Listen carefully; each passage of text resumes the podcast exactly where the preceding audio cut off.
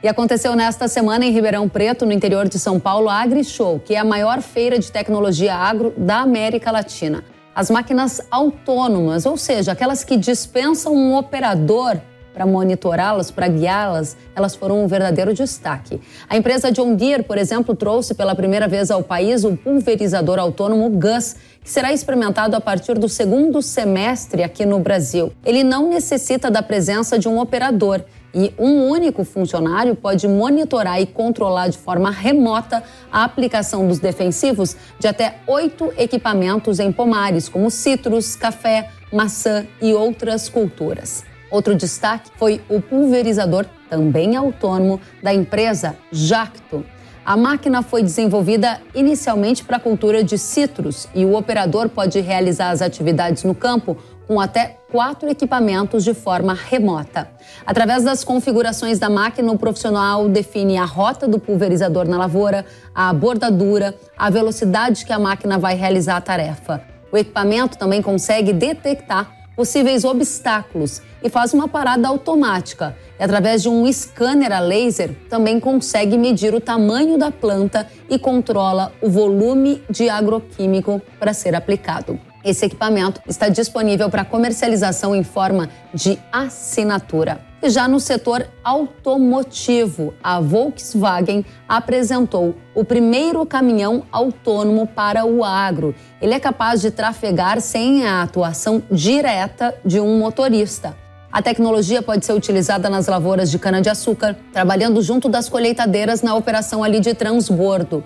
A tecnologia permite que o operador mantenha o caminhão na trajetória pré-programada, faça o controle de velocidade, reconheça placas de sinalização, obstáculos e até pedestres. Ele também é equipado com um sistema de geoposicionamento em tempo real, câmeras que substituem os retrovisores e pneus que reduzem a compactação do solo. Mesmo com o modo de condução autônomo ativado, o motorista tem o domínio de tudo e a qualquer momento ele pode desativar o piloto automático e assumir novamente o controle do veículo. Ficou curioso para saber mais sobre essas novidades? A gente vai em frente.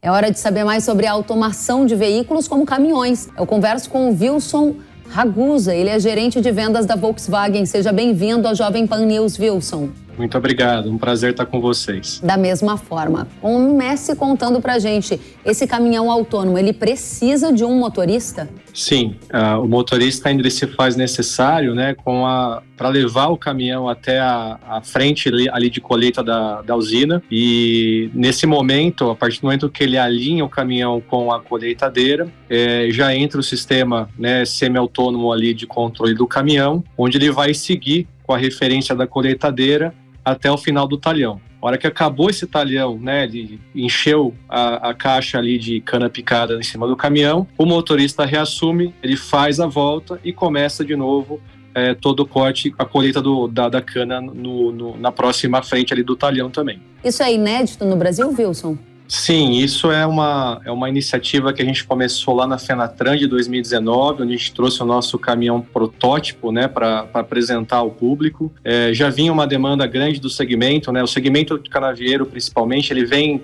buscando como sempre, aumento de produtividade e de ganhos. É, e isso começou lá atrás com um caminhão padrão, caminhão normal, do jeito que ele sai de fábrica.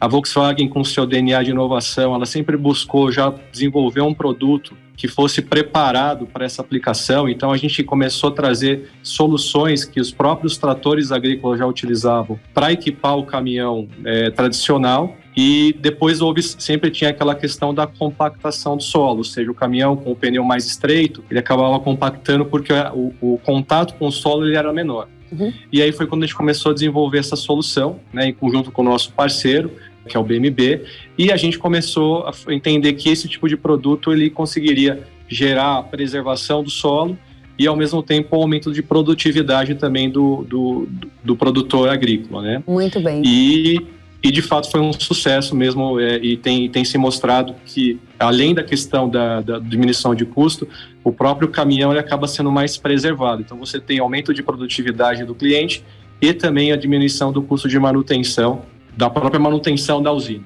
Wilson, eu ouvi atentamente a sua entrevista, eu estou ouvindo atentamente, e você disse ainda precisa de motorista.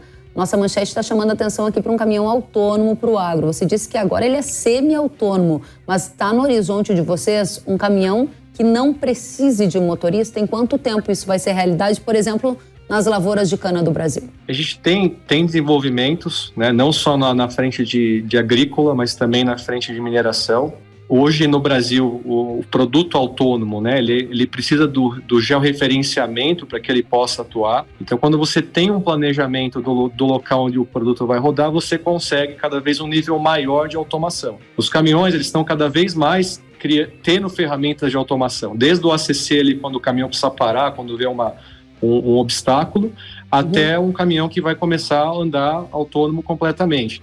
Então, as operações que esse caminhão vai operar, é o que vai dizer o nível de automação que você vai possibilitar é, deixar esse caminhão operar.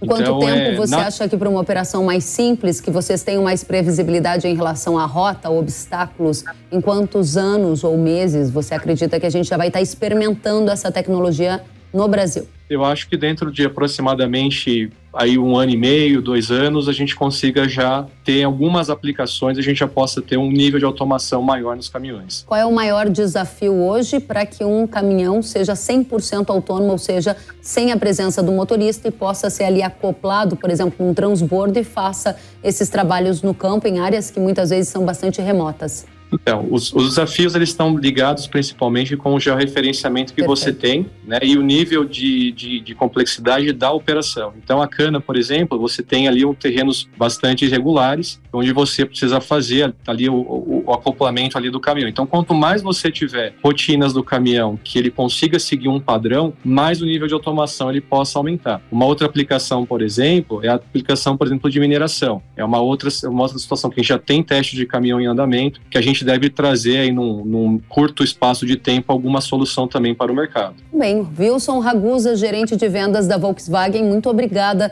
pelos esclarecimentos, pelas inovações em tecnologia aqui na Jovem Pan. Volte sempre, até a próxima. Obrigado, obrigado pela oportunidade. Imagina, volte sempre.